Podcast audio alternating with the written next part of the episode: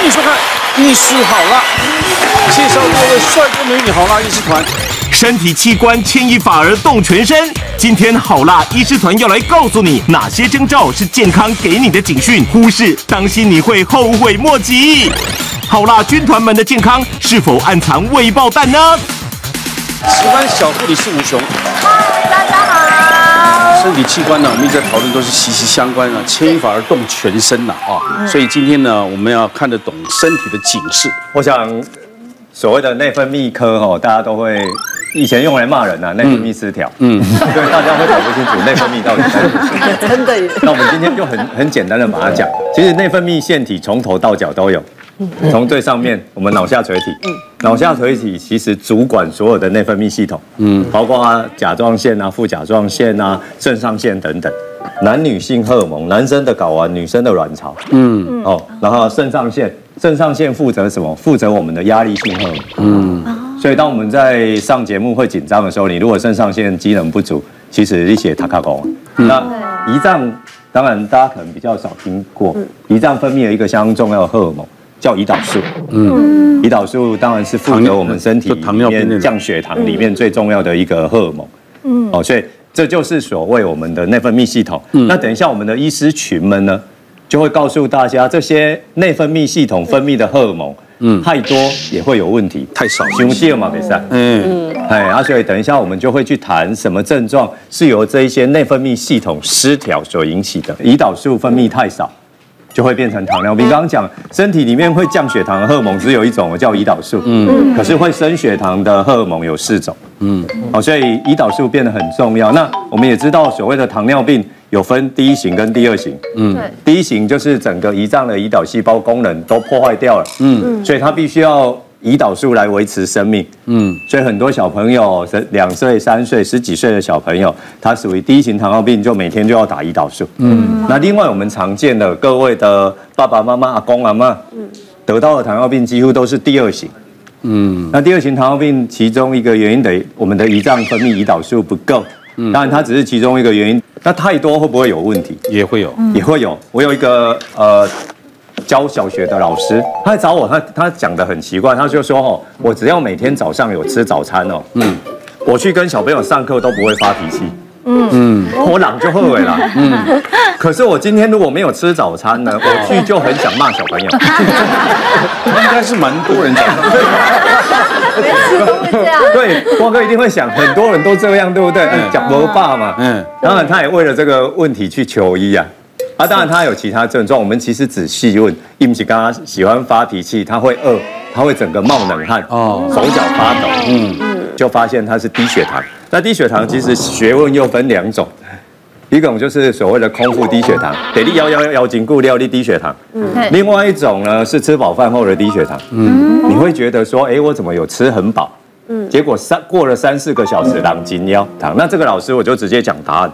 它属于空腹低血糖，它就是胰脏长了一个瘤，哦，是哦，叫胰岛素分泌瘤。哦，它会分泌，不断的分泌胰岛素。嗯，那刚刚讲过了，胰岛素是不是会降血糖？嗯，所以它当然就会产生低血糖的症状。嗯，哦，所以这边提醒一下大家，其实低血糖的症状，一般人认为东西跟他巴豆要求伪创。嗯，其实有些人他会用很特异的表现。嗯，比如说想骂人呐，甚至有些用精神症状来表现。那这个老师经过我们诊断之后，当然开完刀。你的后啊，嗯，我讲我讲帮忙是没没不会骂小朋友嘛，你要脚发哦，哦，莫生气哦，啊，困我发哦，所以睡不饱也发脾气，吃 不饱也发脾气，就是因为这个身体的胰岛素的问题。刚刚讲的第一型糖尿病很多都是小朋友，嘿，那也有很多大概是十几岁。我这边有一个来找我，嗯，十八岁的小女生，爸爸带过来，嗯。那一问，十五岁被诊断第一型糖尿病，其实十五岁被诊断第一型糖尿病是最可怜，青春年华，结果一刚爱注四次胰岛素。我都改变，我发抖，因为刚刚讲过，他需要胰岛素来维持生命。他爸爸带来的讲哦，我早见哈，这三年住院至少住了二十次，嗯，他每次都酮酸中毒去住院。我就跟小女生说，你很辛苦，对不对？因为你都不打胰岛素，怕胖，你说对。我说是你以前的方法不对，我们可以帮你打胰岛素，又让你不会胖。就当然我们用了团队的方式，我们找了营养师，找了护理师，还找了心理师，还有我，我们共同来帮助他。已经嘛三个月来来我们门诊一次，当然皮肤变得很好，嗯，这看了我们一年没有住过院，嗯，啊，他也如他所愿，他没有变胖，嗯，所以他很开心，他每次来都跟我讲，哎，我现在人生是彩色的，我不用住院，嗯，而且我我也知道打胰岛素的正确方法是不会变胖的。我之前也有内分泌失调，我的生理期总共九个月没有来。我那时候是单身的状态，所以我也不会想太多说，说哦，我有没有可能怀孕啊什么的，我就没有想这么多。就等到我翻那个记事本，发现哎，我好像很久没有记录自己的生理期。我一看，完了，我三个月没有来，我才开始去看西医。嗯那西医就是给我吃就是调经药啊，但我吃了就来，我一停就不来，嗯就这样又延续了两三个月，我就觉得哎，好像不太对劲，而且那阵子就是有变胖。的虚胖的那种，然后以及脸上长了很多痘痘，嗯、所以我后来又去看中医，然后大概好像九个月吧，嗯，大概九个月之后就吃中医慢慢调吧，才把它调好，嗯，对，就内分泌失调这样，就是一吃中医就调，全部调好了，对，就是他可能就说哦，我可能太冷，加上我的工作时间本来就不固定，嗯、所以睡觉时间不固定，对，会影响到身体很多地方。有很多人当他压力大的时候，他可能就会用。吃东西，那当体重变化的时候，也会影响到我们女生的荷尔蒙。我我之前有一次门诊的时候，那在门诊看到一半的时候，就突然听到那个外面我们扫地整理扫地的那个阿姨，突然就很生气的大骂这样子，就他就指着那个病人说，这个小姐真的很故意，她走过来以后就把我的那个垃圾整理好的一包垃圾，她就踢了一下这样，让它破掉了这样子，他就说这个人怎么有人这么故意这这样子，就。那个那个病人他就说，那个阿姨真的对不起，我真的没有看到，我不是故意要踢的这样。那我们当然进来就是说，那请问一下，你今天要来看的是什么问题？然后他说我已经月经超过三个月都没有来。嗯，好，那当然我们说第一个先验孕啊，确定没有怀孕。好，那第二个就是说啊，照超音波的时候发现说，哎，她的子宫内膜很薄。那这种很薄的情况之下，就是说她根本就没有排卵。嗯，好，那我们在抽血验她的荷尔蒙，就发现说。哎，她脑部分泌了一个叫泌乳素哈，我刚刚讲到说，会根据你的就是说压力啦、睡眠不正常的时候，它就会升高。结果它这个泌乳素哦，我们正常的人是二十三以下，嗯，他大概已经到两百了啊。到两百这么高的时候，我们就恍然大悟说，它为什么会去踢到踢到这个东西呢？因为就是说，这个泌乳素高的时候，事实上有可能是我们脑部长了一个肿瘤，嗯，那这个脑部的肿瘤哦，刚好在。我们眼睛两条神经的中间，这个叫脑下垂的脑下垂体的地方，那它刚好这个肿瘤就长在那个脑下垂体的中间。那它越长越大的时候，事实上会压迫到两边的视神经。嗯，那压迫到视神经的内侧的时候，事实上管道是我们眼睛的外侧，旁边就是很近你也看不到，你只能看到正前方这样。所以它稍微旁边一点点，它就把人家踢到了。嗯，对。那这个因为它肿瘤已经压迫到神经，后来我们就转介到神经外科去。去开刀，那把他那个瘤把它拿掉，才解决他的问题。嗯，我在二十几岁男性啊，其实他大学时代啊，就对什么都没有动力。读书也提不起劲，这样子，但也不会想要交女朋友，完全也没有性欲，就一直过着很软烂的生活。后来毕业毕业之后，他也不会想要找工作。后来家人就逼他说，还是要去上班嘛。嗯。而上班后来真的就是健检会验了一些，就是荷尔蒙的激素，验完男性荷尔蒙真的非常低，正常男性荷尔蒙大概在三百五到一千这个单位里面。它验出来大概只有一百多而已。嗯，对。那我们想说，男性荷尔蒙低表示这个工厂制造有问题啊，工厂就是搞完嘛。嗯。那我想说，那有工这个工厂制造两个东西，一个是男性荷尔蒙，第二个是精虫，所以我就帮他验了一个精虫，精虫数量也大概只有正常人的一半而已。那工厂产能不足，当然要去检讨所谓的总公司嘛，总公司就是脑下垂体。嗯。对，就验了所谓的黄体激素、促滤泡成熟激素，包括刚刚讲的泌乳激素。嗯。那也是因为泌乳激素太高。所以去影响到所谓的黄体激素跟促滤泡成熟激素都很低，哦变变成说你总公司下的订单不够多，这个工厂就不会生产产产物出来。嗯，哎，那后来当然就是去帮他照了所谓脑部的核磁共振，发现说里面真的也是有脑下垂体的肿瘤。那处理完之后，他果然他的那个男性荷尔蒙就拉拉拉高了，哎，他整个人生就改变了，变得比较积极 正向，从从此不再软烂下去，嗯，硬起硬起来了，对，硬起来了，硬汉。那我跟大家分享一下，其实我们在睾固酮方面啊，其实过高跟过低它症状不太一样。嗯，哦，睾固酮太高的时候，代表男人的一个活力，他活力又比较强，动力会比较强。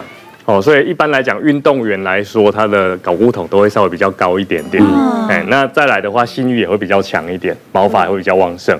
但临床上我们不会特别去针对所谓的荷尔蒙高去做治疗，除非说他有射护腺癌，我们才会去压抑他的男性荷尔蒙。嗯，那再来，如果是睾固酮过低的话，大概会产生一些代谢症候群。嗯，哎，当然这是互相影响啊，就是哪一个因哪一个是果不知道。哎，那再来就是造成他所谓性欲下降。哎，勃起功能异常，以及说他情绪起伏比较大啊，晚上睡眠品质也会比较不好。刚刚讲的泌乳激素瘤是在脑下垂，在脑下垂体嘛？嗯，那大家会问说，泌乳激素瘤为什么高，其他荷尔蒙就会不见？你要想，它所有的制造工厂东西赶快业的所在，嗯，你那边长了一颗肿瘤，就压迫了其他的地方，嗯，所以其他的地方就没有了，嗯，你就会产生其他荷尔蒙的缺陷。嗯，所以刚刚讲了，大颗的要开刀嘛。当然，开完刀可能还是要提醒啊。开完刀有时候整颗都挖掉，所有的荷尔蒙都没有。嗯，大家要记得哦，我们会维持生命要有两个重要荷尔蒙：甲状腺荷尔蒙还有肾上腺荷尔蒙。嗯，所以假设你是脑下垂体的肿瘤，呃，真的变成全甲全脑下垂体功能低下，你每天一定要补甲状腺荷尔蒙，嗯，还有肾上腺荷尔蒙。嗯，那像刚刚那个睾固酮那个比较低，其实。有一个营养素可以补充，就是锌。锌不是对，虽然我们就觉得，哎，它对男生很好，但它其实是跟我们那个要那个可睾固酮的一个合成是很重要的原料。那其实锌，我们像大家知道，就比如说像是牡蛎嘛，对，然后再来好像大家就想不出什么了。嗯，那其实从一些呃植物性来源也会有，比如说像那种茼蒿，冬天的时候那个茼蒿的锌，对？嗯，香菇也会有。芋头也会有，那猪肝其实有少量，所以其实我们都很爱吃。对，就前一阵子刚有不久啊，就是有一位有一对夫妻因为不孕症，那来看那个先生，我们验精虫检查的时候，发现说，哎，精虫那个品质跟活动力就很差。嗯，那我们一问哦，就说奇怪，结果后来他是因为什么，一直掉发。就是雄性秃，嗯、所以他就吃了在治疗雄性秃的这个的药物，嗯、所以变成他的雄性荷尔蒙被抑制，然后变成说这个功能就会变差。事实上，我们不管男生或女生哈，我们体内都会有雄性荷尔蒙跟雌性荷尔蒙，不是说啊男生有雄性荷尔蒙，女生有雌性荷尔蒙，不是这样的，是每一个里面，但是只是说那个比例跟这个比例上不太一样哈。对，女生的话雄性荷尔蒙可能一点点，哦，但是如果说它稍微高的话。可能就是我们刚刚事实上谢医师有讲到像多毛症啊、多囊性卵巢这一部分，再严重的时候会掉发，而且会让你觉得看起来很老。那之前也有个病人在四十多岁进来，然后他说他月经没有来，那我第一时间我就说，那你是要看更年期吗？病人当然暴怒啊，他 说我是要来看不孕症，因为他头发就是很稀少，你就觉得他就是 更年期。不会的。他暴怒的时候我还是很想笑，他更 一秒的人怒啊。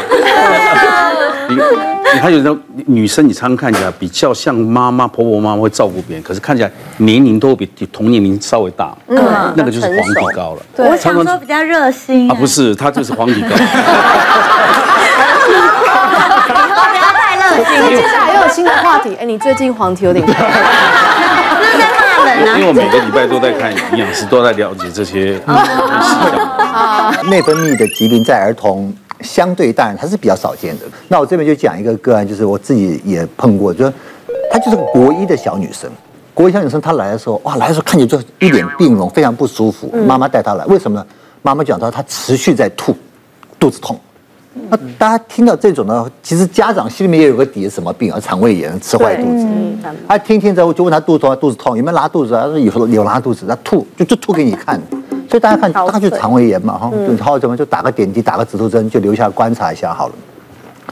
那留下观察的时候呢，他就吐就稍微被止住了，他看着身体没有好，就是还是很不舒服。嗯，那甚至还有点盗汗，而且你看到呼吸的次数呢是有点快的，有点快的。再放上看他的一个血压，这个心跳，哎，从来的时候血压高，他的血压就一直持续好几个小时，他的血压都一直偏高。那后来就帮他做一些抽血，包括基本的一些生化，包括一些荷尔蒙，包括这血液的酸碱度检查，哇，一出来之后不得了，对，他是一个已经血液开始变酸，有酸血症，嗯，而酮体也出现了。那后来他的甲状腺素，包括我们说甲状腺刺激荷尔蒙，都发都产生了一个完全导致的异常。就后来我经经过他的症状跟抽血报告，我们重新去去比对一些诊断标准，它其实是一个甲状腺风暴。那小朋友果你成甲状腺风暴，有时候如果你处理不来的话，是有可能心脏衰竭，甚至酸血症、急性心律不整，产生急性病。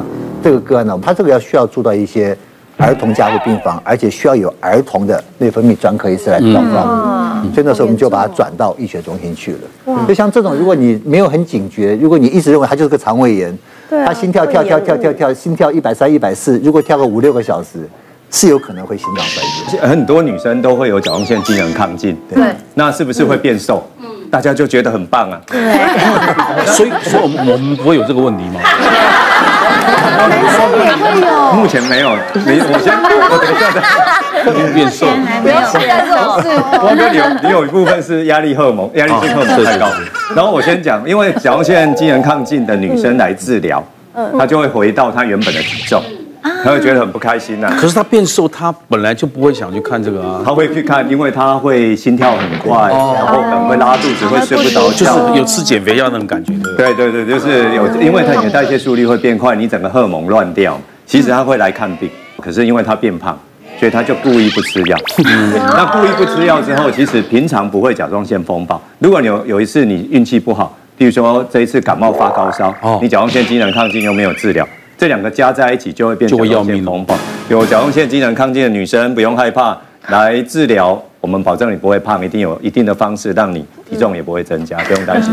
所以我常常分析一个理论，我不知道对不对啦，就是说一般减肥医生会把你弄得好像是甲状腺风暴之前的那种症状，呃，没有饮食嘛，心跳很快，喝很多水，流很多汗嘛，那你莫名其妙你就会一直瘦嘛，就是把你身体搞得成这种状态，你才有可能会瘦嘛。他开高剂量甲状腺素给你啊。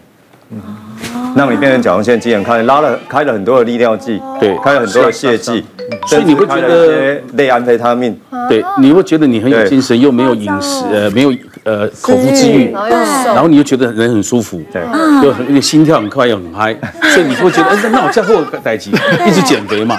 可可是你当你有一天离开这个东西，哇，你的你的体重是短短短，对，对不对？对，就是你整个内分泌会乱掉。嗯，当他这样一调之后，那当然他都希望你一辈子吃这个药。对，然后会看。可是你什么时候会甲状腺风暴？不知道啊。我不是讲一个故事吗？小珍很多人来问他，你你们家小珍吃什么药？没有，他都靠运动。运动。他们听完很不高兴就走了。觉得骗人 还是得运动？因为他觉得你都没有介绍良方给我，你跟我讲运动，我能运动还来这边吗？我们常常跟不然在减肥一直吵架不就这样吗？啊？叫少吃，那我来看你干什么？我们心脏科会碰到荷尔蒙的的比例哈，没有像像那内分泌科或者或者这个呃妇产科啊、泌尿科那么多。但是大概有两件事比较碰常碰到。第一个其实就是刚刚贾副院长跟那个谢副院长有提到甲状腺，因为很多甲状腺素、甲状腺亢进，它第一个反应是心跳加速，那所以很多人会觉得他心律不整了，哦，所以会来看心脏科。所以如果我们看到年轻女性又觉得自己心率不整、心跳很快，然后我就会叫他手举起来有没有抖，然后最近有没有体重下降。那另外一个跟心脏科比较相关的，其实就是雌激素。哦，因为其实雌激素对心血管是有非常好的保护效果的哦，所以这边也是再次跟所有这个年轻的女性哦，呃挂一个保证，如果你年纪还还没有到更年期，你有任何胸闷、胸痛的情形，原则上是心脏病的机会非常非常低。哦，但是男生不适用。三十几岁就就三不五时有男生猝死嘛，但是你很少看到女生三十几岁猝死，哦，因为其实你还有荷尔蒙保护的情况下，有心脏病，我们讲这个心脏衰竭或者血管栓塞、钙化的情形，几率是非常低的。嗯，我就举一个案例哈，就是前阵子有一个有一对母女来看我，妈妈大概七十岁左右，女女儿大概呃接近四十啊，三十尾巴。那为什么同时两个人一起来挂号？是因为她七十几岁，她的先生就是在家里无预警的过世，这个当然对家人冲击会很大，嗯，哦，会自责说好可能没照顾好。那同时另外一个想法就是说，会不会我们有什么毛病自己也不知道，嗯，所以他们就决定两个一起来挂号。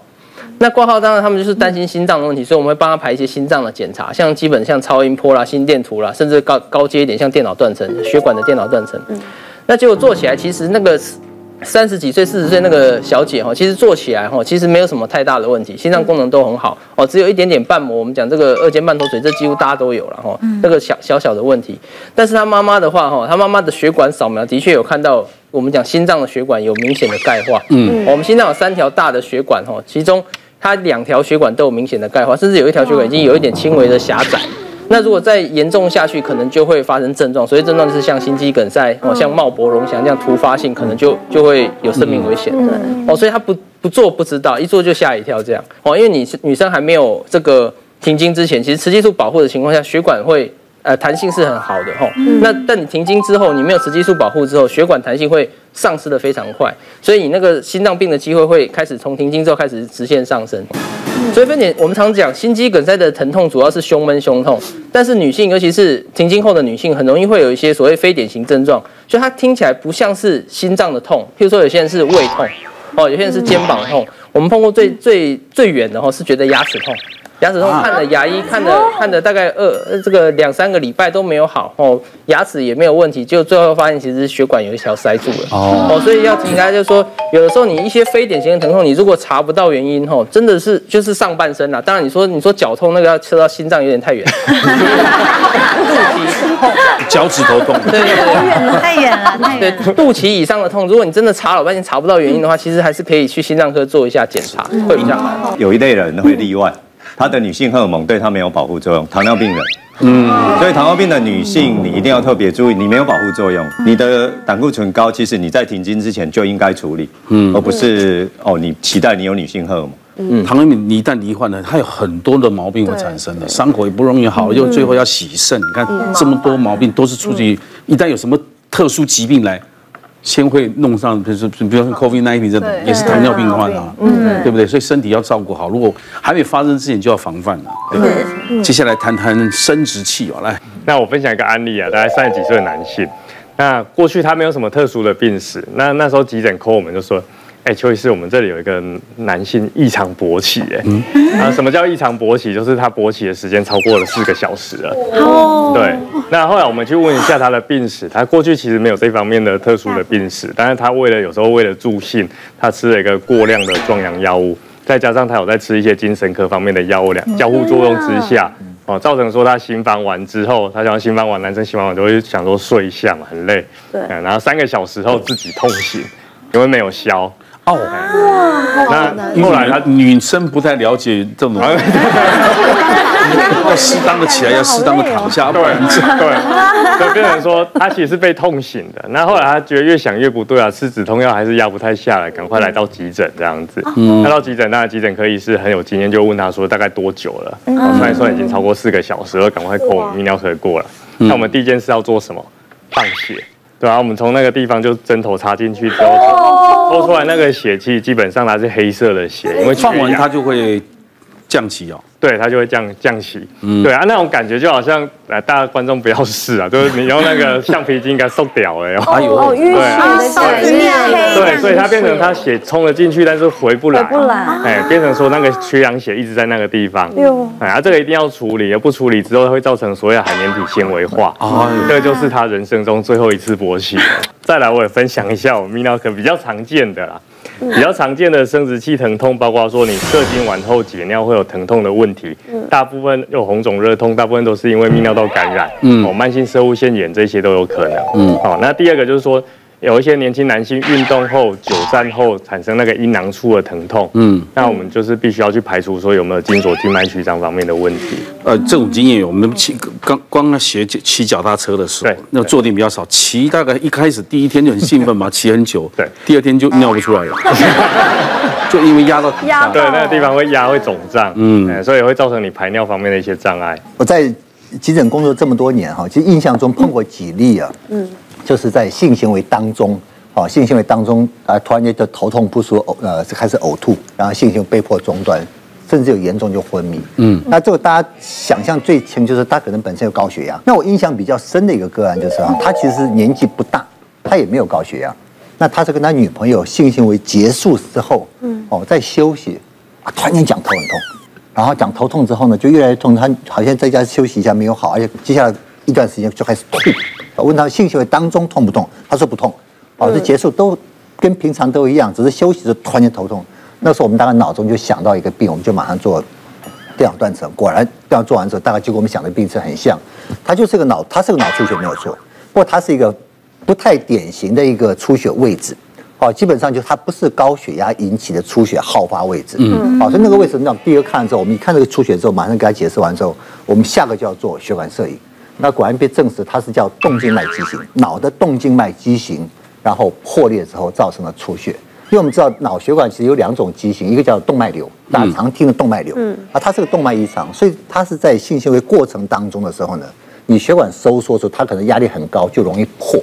它你运动这个运动结束之后，血液经过你的动脉。经过微血管之后，它开始准备要回流到你的心脏去。经过微血管要回流汇集到静脉，因为动静脉畸形它中间没有微血管，嗯，所以这个血要突然间没有经过微血管的这个压力分散，直接经过你的静脉回流的时候，你的静脉压会比同比平常会突然间高很多，嗯，所以动啊静脉被撑破的时候就比较像这个动动静脉畸形出血。所以以前这医界我们私下哈，私下这个常常讲怎么分辨，怎么去分辨动脉瘤跟这个静脉瘤出血的，所以我们一个叫上马风，一个叫下马哦，不是中风啊，就这就是你用时间去切，其实这个这个病人后来就是证实是动静脉畸形，就是一个六十岁的先生哈，他突然半夜就说来急诊，就是说胸口很闷，那当然会心脏科医师来讲一定是心脏有关嘛，所以做了心电图，哎，心肌梗塞，赶快去处理，那重点是为什么？会发生的哈，那刚刚刚刚到底是前面在做什么事？我们会问家属啊哈，你刚才吃饭在干嘛？啊，其实太太来说就是有点含糊其辞，他就说他们刚在在办事啊，他问起来的话，好像因为他们六十几岁，其实平常就是比较少了嘛，对啊，啊可能是刚好心血来潮哦，所以可能大家都很开心，这样太久没有了哦，所以突然来的时候，男生女生都非常兴奋，一兴奋之后。原本这个抽烟又有三高的阿北哦，心脏的血管就产生一些斑块的玻璃，嗯，所以后来赶快塞住血管，他就做不下去了，就只好来医院。你的你的意思说要等执行任务完毕再？可能要先让我们把它执行完毕，他才能去执行他的任务。对，所以后来我们就把他的血管打通之后，哎，其实他后来回去之后就比较 OK，但是我们还是跟他讲，你这三高顾好了哦，而且一般来讲，我们讲这个。行房其实对对男性来讲是某种程度这个某种程度的剧烈活动，所以可能还是要做循序渐进啊。然后这个我不是专家，就是说可能做一些 那个哦舒缓的动作，也许不会，也许不会突然这么这么这么吓人呐。对，大概是这样。所以要像游泳一样先暖身。抽筋啊，对。如果真的很久没有活动的话，起码你走路不能不能喘，嗯，或者是说在你连爬三层楼都没办法，你去从事性行为，其实对他来讲是一个很危险的事情。嗯嗯嗯。那我们在临床上真的有遇过，他平常走路都很喘，后来真的叫他去检心脏科检查一下心脏的部分。可是这样子，他有办法勃起吗？哎，通常来讲会伴随着。对，中度以上的勃起功能障碍了，对吗？对。那我刚刚分分享那个案例，就是他平常走路真的会喘，后来真的就是查到是心脏方面的问题。嗯。那像例如说，就转接到心脏科，陈医师帮他打通之后，又回到我们门诊来，那真的他的勃起功能变好了。对。所以那病人后来很开心。所以本来这种什么性，如果他到七八十岁还有正常性生活，他身体表示什么？我我要分享一个案例是说，大概已经二十多岁的这个女生啊，那。他时候，他到急诊来的时候是说，他的右下腹很痛哦。那右下腹很痛的时候，我们在问病史的时候，他就自己告诉我说：“但是我觉得我可能是那个卵巢黄体囊肿破裂。”喂，一听我说：“那请问一下您的工作是什么？”他说：“我是护理师。”哦，那我的时间就是在排卵之后，然后几天内有性行为，那之后就开始觉得不舒服。那一般来讲，这种情况确实他讲的也蛮常见的。然后就说，他就说我自己先吃止痛药，然后休息哈。这个是标准的作作业的方式，就是说我们大概也会这样处理。可是当他如果这个痛没有好的时候，真的是要就要开始小心了。他大概忍了大概三四天以后才到急诊来，最后一次不舒服让他觉得说一定要就医的时候，事实上是在吃东西。最后一次他就是说大吐，嗯，吐完以后他觉得那个痛是没有办法忍受，才到急诊来超音波一照，结果发现不是，它是那个。卵巢扭转，因为它跟我们肠子蠕动有关。就是如果你卵巢本身有水流，或者说黄体囊肿，那在吃东西的时候肠子会蠕动嘛，所以就会把它扭转。那一般因为我们的组织是有弹性，所以它扭扭了以后可能会扭回来。那哪一天扭不回来的时候，就变成说我们的血管哈，刚刚很多医师都有分享到说，我们的动脉事实上是有有压力的，它会把血挤进去，可是静脉的压力是很小，所以它就出不来。它就好像把那个卵巢扭转的地方一直在灌血。就越灌越大，越灌越大，以后最后它那个卵巢瘤变成说，可能原来三四公分，或者说两三公分，越灌越大，灌到最后是已经十几公分，嗯，那血都出不来。那结果后来我们就腹腔镜进去看到以后，它那个卵巢已经坏死了，嗯啊，那所以我们形容这个叫做什么？叫卵巢中风，嗯，啊，就是说它整个卵巢中风，那最后没办法，就只能把它的整个那个右边的卵巢把它切除，啊，因为。你把它缓解过来以后会产生血栓，我们还是要呼吁，就是说，哎，当你有一些不舒服的情况，或者说你真的没办法缓解，不要再忍哦。有时候真的要赶快去做就医，或者说赶快去做这个做鉴别诊断，到底问题出在哪里？这样。那这个个案其实不不是我看的，他其实是我在看一本医病关系的书的时候呢，嗯，作者在揭露了一篇这个妈妈的投诉啊。大家现在有没有注意到，有些餐厅在卖菜单的时候，会标一个叫做无麸质菜单或者无麸质饮食？嗯，那这个妈妈投诉什么？就她小朋友，就是常常会发现说，一吃完东西之后呢，就讲肚子痛。嗯，那肚子痛呢，后来小朋友因为肚子痛啊，就开始吃的少，到甚至有时候可以拒绝吃，拒绝吃饭。妈妈看当然不行，就带去小儿科医师看。那小儿科医师看看，基本上帮他做一些检查之后，小不小朋友的状况也还好啊，他觉得没什么样。所以就是肠胃不好嘛，就开点什么酵素啊，肠胃药给他吃。可是小朋友有时候吃饭又还好，有时候吃完饭讲肚子痛，看了好几次医师之后都没有改善，那妈妈就不信任这个医师，就开始换医师。结果每个看的小儿科医师给他诊断，这都差不多，就是功能性肠胃问题啊。嗯。甚至有还讲说肠躁症，他妈妈讲肠躁症怎么在小朋友会发生呢？嗯。结果看了很多不好之后，那后来他妈妈就请小孩说：“你看不好，那你帮我推荐个医师好了。”那有个小儿科医师发现他妈妈不信任他，也觉得。心情也他挺受伤的，他说：“我认为这小朋友是精神问题，所以就把他转介给儿童心理科医师看。结果心理科医师看完之后呢，也认为他精神有问题，因为他有时候吃了会痛，有时候又不会痛，而且找不出一个什么相关性。结果后来这个状况，可是妈妈就觉得小朋友整体看起来没有好，啊，小朋友还是发育比其他的小朋友同有同辈的来的瘦啊，这个体力没那么好。”后来他妈妈就自己到处找资料，之后他就发现说，哎，他小朋友有可能是麸质过敏。嗯，就那个意思，就跟他妈妈讲说，我要不然我帮你开个菜单，你就照我这个菜单给小朋友吃吃看。结果妈妈没想到回去就照这个意思开餐吃了之后，小朋友再也没有吃完饭肚子痛过。嗯，所以小朋友其实是个麸质过敏，嗯啊，甚至可能到麸质不耐了哈。那前面就被一直诊断是什么肠胃不好。那其实我要讲说，其实他有一些疾病很不容易诊断。像麸质过敏，在台湾，如果哪个小朋友肚子痛，后来被诊断麸质过敏，嗯，如果你去回溯他的症状出现到确定诊断，嗯，我相信可能都要好几年。呃，像我们在发片的时候，宣传期间其实是非常忙碌，就是可能会跑遍各个校园啊。嗯、那我曾经就是在毕业季或者是开学季、新迎新季的时候，嗯、你特别可能有时候一个月会跑到二十场校园，嗯，二十间学校。嗯、那其实。呃，对歌手来讲，也呃，每个人歌手在唱歌前的一些准备方式不一样。嗯，那像我是那种，呃，演唱之前我不能吃饱，因为吃饱之后你就突然就觉得这边就是很胀，然后你没有办法发声，所以我通常都是会让自己维持在三四个小时是不吃东西的状况下，我才有办法演唱。然后因为我本身吃东西很慢。那又要赶场，所以我有时候呃怕说吃过油的东西会没办法唱歌，嗯、我就会吃一些比较干的，像面包，哦、就让就硬吞，塞一塞，硬塞一塞，嗯、就是在路上这样吃一口咬一口，然后喝个水。可是其实这样很容易会让你整个胃胀气，持续了一年多的时间，我完全没有发现，其实我。呃，开始出现了胃食道逆流的状况。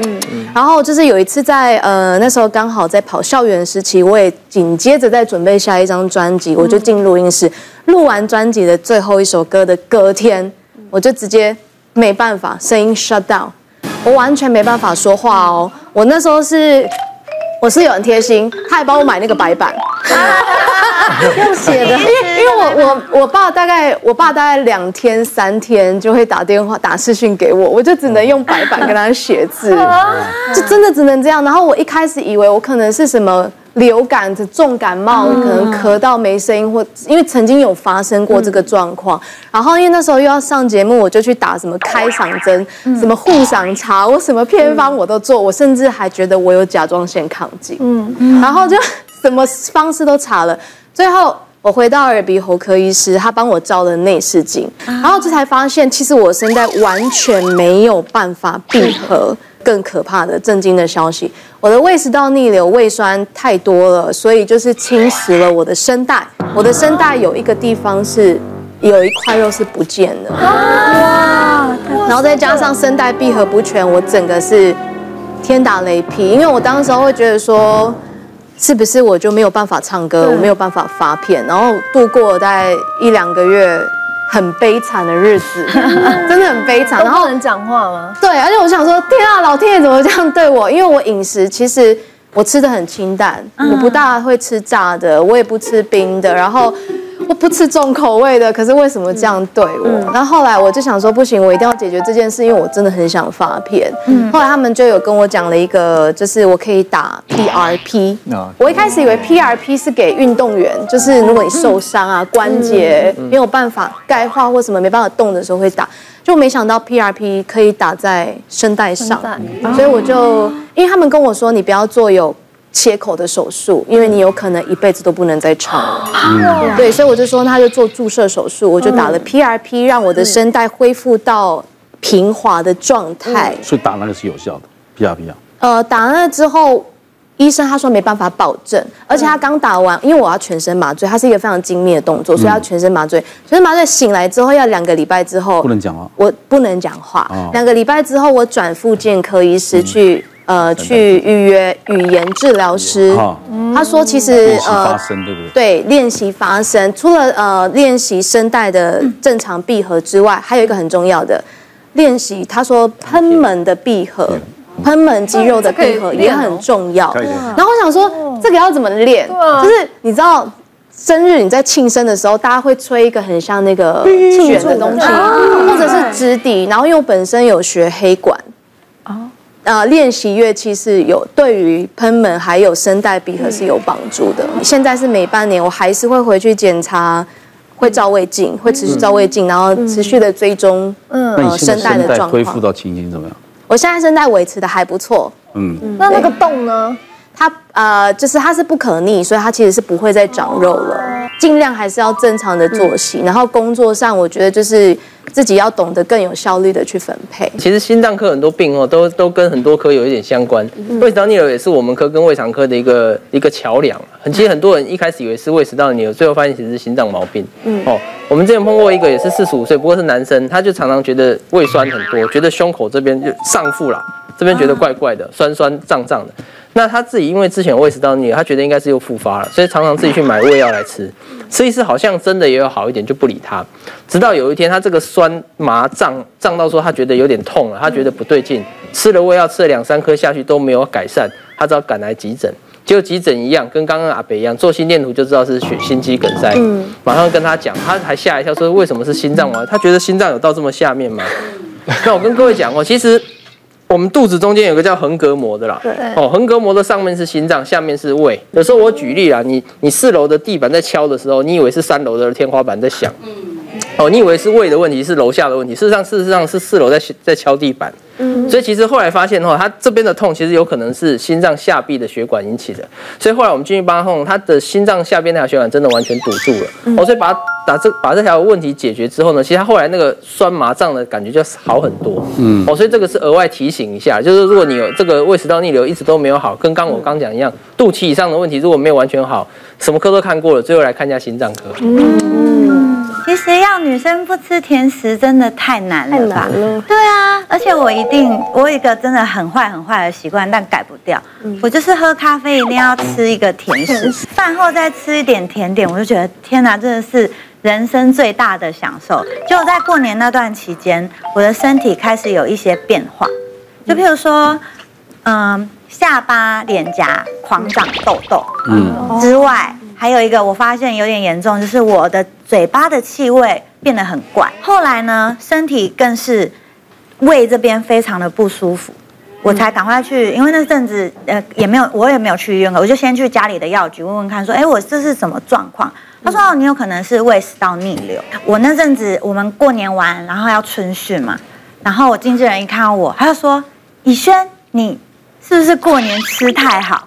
我就说过年大家有一点点变胖很合理吧？他就说没有，我觉得你有一点夸张。那因为我们发制服嘛，我一穿我发现我我的腋下这边完全 是不会爆开啦，车线都有特别加强。可是我那时候一穿，我就觉得天啊，我有点不太能呼吸了，真的不行，要控制。就是除了呃吃甜点会让胃食道逆流之外，也会让体态有。很大的改变，嗯、然后这阵子我就发现一个很厉害的东西，然后我自己也吃了一阵子，就是这个韩国的可以体态控制的低卡奶昔，这个，那它呢有四十五趴的分离乳清，嗯、那像我喝了以后，我会觉得，哎，可以提高我的能量以及健康活力，让我的工作更有动力。嗯、那它不乳糖不耐症的。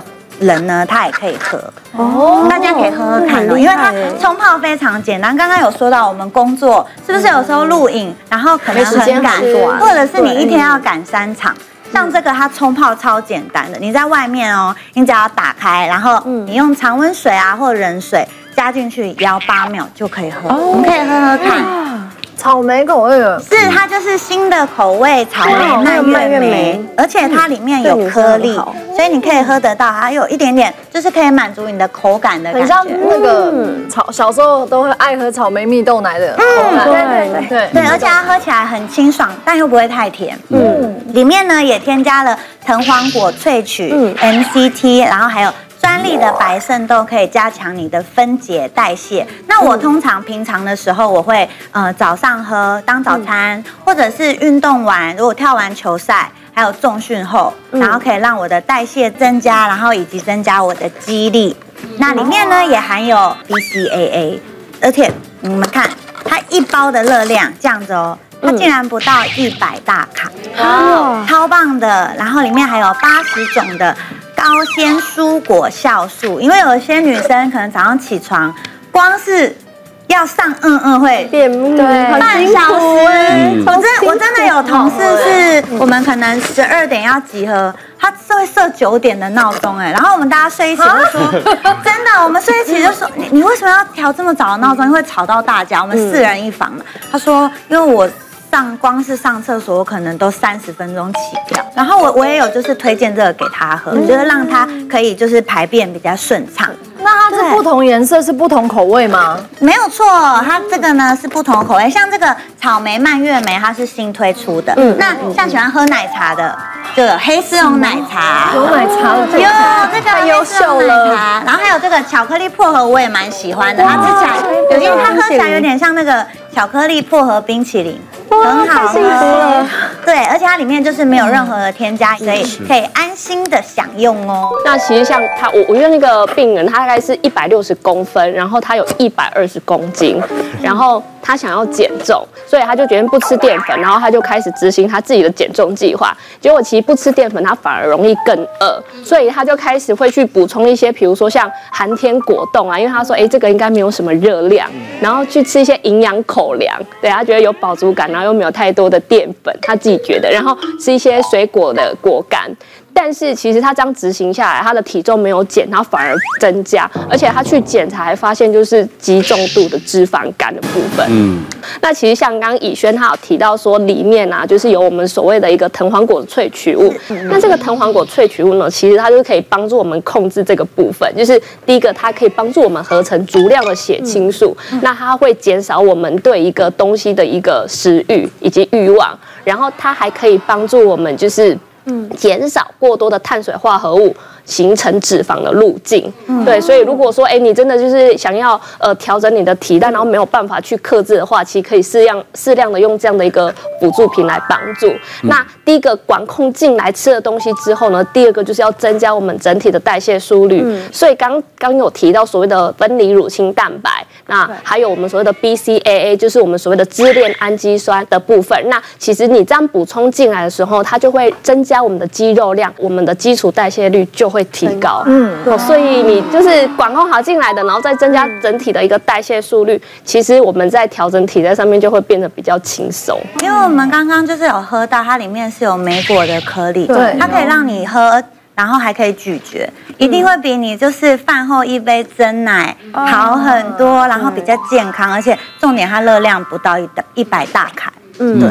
嗯，今天上这些课，身体各部位息息相关，内分泌系统如果出问题的话，会影响全身，控制不住嘴巴，我又造成很多的问题。那希望今天给大家的这些节目内容，大家还喜欢，谢谢大家。谢谢。